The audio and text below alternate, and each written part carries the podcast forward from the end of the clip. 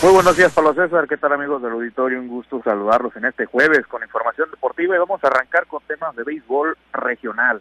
En la zona de, de y también en la, amigos del auditorio en la, en la región del Petatlán, pues comentarles que pues en la actividad de la Pimber Camacho el día de ayer pues se definió que son 14 equipos los que participarán en la campaña 2024 de esta liga de béisbol de primera fuerza, Arturo Pimber Camacho, y esta edición que pues rinde homenaje a José Mario Suárez contará con la presencia de los equipos de Águila, Águilas de la Trinidad, Arroceros de Maquipo, Alijadores de Estación Aranjo, Astros de Estación Bamoa, Agricultores de Tamazula Segundo, Acuicultores de Angostura, Cardenales de Tamazula, Diablos de Cubiri eh, de, la, de la Cuesta, Carbanceros de Guamuchil, Mayos de Pueblo Viejo, Linces de Guasave, Potros de San Rafael, Rangers de Ranchito de Castro, y Trigueros del Burrión. Por su parte, los equipos de Legumbreros de Batamote, Ganaderos de Sinaloa de Leiva, Bravos de San Pedro, Leones de Bamoa y Piratas de las Brisas.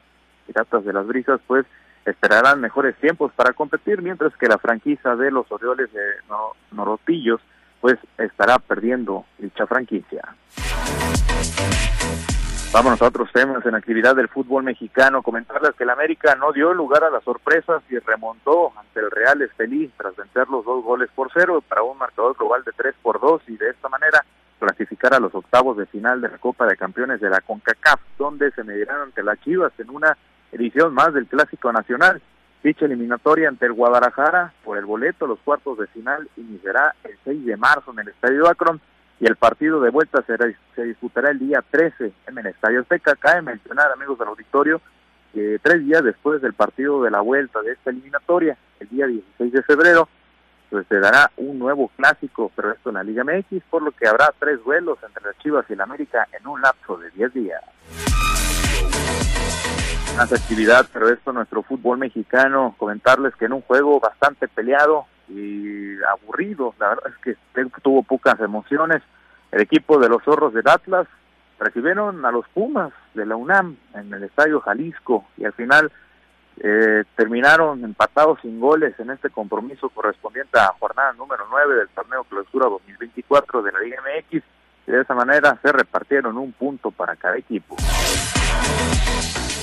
Una lamentable noticia, amigos del auditorio, también referente a la Liga MX, pues lamentablemente el futbolista mexicano Diego Puma Chávez, jugador del FC Juárez, murió la madrugada del pasado miércoles al verse involucrado en un accidente automovilístico, eso lo informó el club de la Liga MX.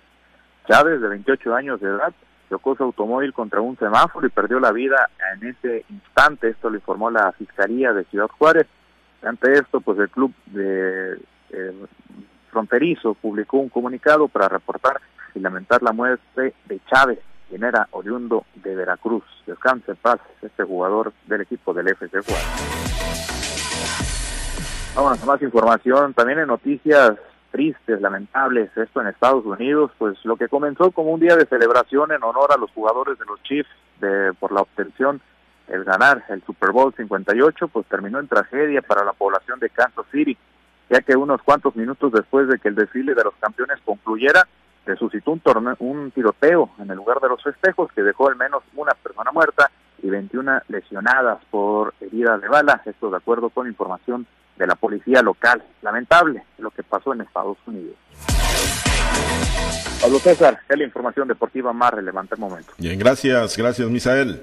Buen día para todos. Gracias a Misael Valenzuela. Bueno, va a haber clásico en la Conca Champions y viene también el clásico en la Liga MX.